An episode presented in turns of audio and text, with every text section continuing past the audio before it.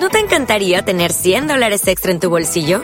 Haz que un experto bilingüe de TurboTax declare tus impuestos para el 31 de marzo y obtén 100 dólares de vuelta al instante. Porque no importa cuáles hayan sido tus logros del año pasado, TurboTax hace que cuenten. Obtén 100 dólares de vuelta y tus impuestos con 100% de precisión. Solo con Intuit TurboTax. Debes declarar para el 31 de marzo. Crédito solo aplicable al costo de la presentación federal con TurboTax Full Service. Oferta sujeta a cambios o cancelación en cualquier momento. El Señor esté con ustedes. Les anuncio la buena nueva de nuestro Señor Jesucristo, según San Lucas. En aquel tiempo, para enseñar a sus discípulos la necesidad de orar siempre y sin desfallecer, Jesús les propuso esta parábola. En cierta ciudad había un juez que no temía a Dios ni respetaba a los hombres.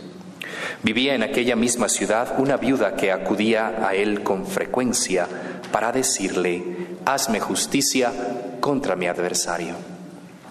Por mucho tiempo el juez no le hizo caso, pero después se dijo, aunque no temo a Dios ni respeto a los hombres, sin embargo, por la insistencia de esta viuda, voy a hacerle justicia para que no me siga molestando. Dicho esto, Jesús comentó, si así pensaba el juez injusto, ¿creen ustedes acaso que Dios no hará justicia a sus elegidos, que claman a Él día y noche y que los hará esperar? Yo les digo que les hará justicia sin tardar. Pero cuando venga el Hijo del Hombre, ¿creen ustedes que encontrará fe sobre la tierra?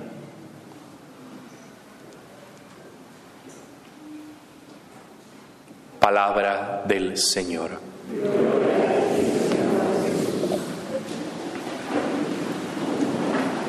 Que el Espíritu Santo de Dios nos ilumine con su luz para que comprendamos y captemos las enseñanzas que su santa palabra nos traen en esta tarde, este mediodía. Ave María Purísima. Como bien vemos en la primera lectura, estamos aprovechando y conocimiento la gracia que recibimos cuando intercedemos los unos por los otros. Esa gracia inmensa hemos de pedir al Señor que sea derramada constantemente en nosotros. Vemos también cuál es el trabajo Vemos también cuál es el trabajo del sacerdote, de aquel escogido por Dios para comunicarse con el pueblo, que es la obra de Moisés. Y la actitud humilde y sencilla precisamente del alzar de manos, del levantar las manos, el cual nos lleva a esa presencia del Señor, cual niño pequeño levanta los brazos para acercarse a su padre o a su madre, es la actitud a través de la cual nosotros, en esa sencillez y humildad de corazón, nos hemos de acercar al Señor para alcanzar de Él una gracia. Pero no solamente en momentos de necesidad, sino en ese continuo caminar espiritual, porque el auxilio siempre nos viene de Dios. Y Él, como dice el Salmo 120, Él no dejará que nuestro pie tropiece contra una piedra, Él siempre saldrá en nuestro auxilio porque somos su pueblo y Él es nuestro Dios y es la forma como Él nos demuestra su amor. Para, para, conocer más y mejor el amor de Dios es necesario el profundizar en el conocimiento de las sagradas escrituras aquel libro santo, esa Biblia, ese libro que muchas veces le tenemos temor o miedo o también un respeto, pero que no es muy atrayente a la vista por la magnitud que tiene, por el contenido que lleva, pero si nos damos cuenta que es ese testamento espiritual, esas cartas de amor del Padre Dios para cada uno de nosotros que somos sus hijos, vamos a cambiar la óptica que tenemos acerca de la Sagrada Escritura para poder amarla protegerla, defenderla, estudiarla para ser hombres y mujeres de bien. Les decía yo a mis niños en la misa anterior que quién de los papás quieren que su hijo sea correcto, que sea bueno, que sea perfecto, que sea santo. Y todos decían, yo, yo, yo.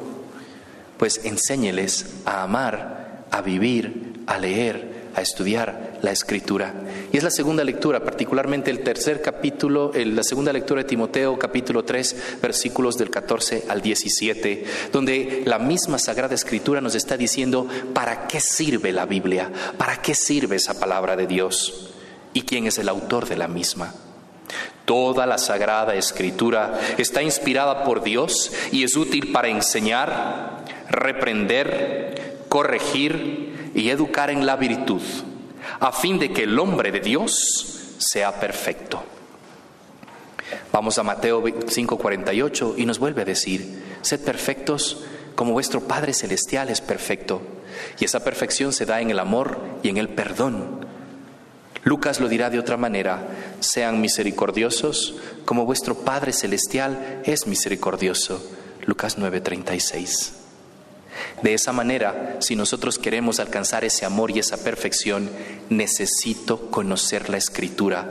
Conocer la escritura es conocer a Cristo y no se ama a quien no se conoce.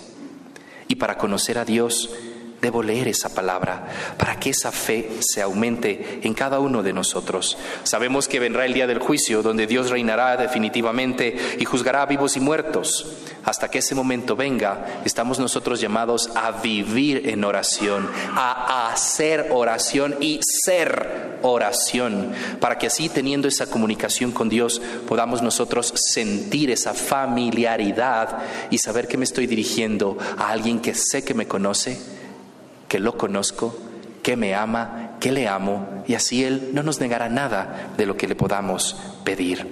Por eso es importante el aumento de fe. La última línea del Evangelio de este día dice, ¿creen ustedes que encontraré, encontrará fe sobre la tierra? Y nos lleva a cuestionarnos, ¿cómo está mi fe? ¿Cómo está nuestra fe? ¿Qué es fe? Creer sin ver. Hebreos 11.1 también nos da ese significado bíblico de lo que significa la fe. Tener certeza de aquello que no veo, sí, con ese conocimiento de que por la verdad revelada que he recibido de aquel que no puede engañarse ni engañarnos porque es Dios, me dice unas verdades y yo las acepto y las adhiero a mi corazón. ¿Cómo alimento esa fe? Nos dice Romanos 10.17. La fe viene de la predicación y esta de la palabra de Dios. Cada vez que escuchamos una prédica de la palabra de Dios, recibimos el incremento de la fe. Por eso cuando tenemos esa tentación o esa debilidad de decir estoy perdiendo la fe, lo peor que podemos hacer es apartarnos del templo, del grupo, de la comunidad. Al contrario, si siento que estoy perdiendo la fe, es cuando más cerca debo estar para que éste empiece a alimentarse de la palabra de Dios que entra por los ojos cuando le leo y por los oídos cuando la escucho. Pidámosle a la Virgen María, la humilde esclava del Señor, que nos ayude a cada uno de nosotros a escuchar a su Hijo a través de la lectura bíblica, para que amando esa escritura podamos nosotros formar a nuestras generaciones para que el día de mañana sean ellos, como dice la palabra, perfectos y enteramente preparados para toda obra buena. Así sea.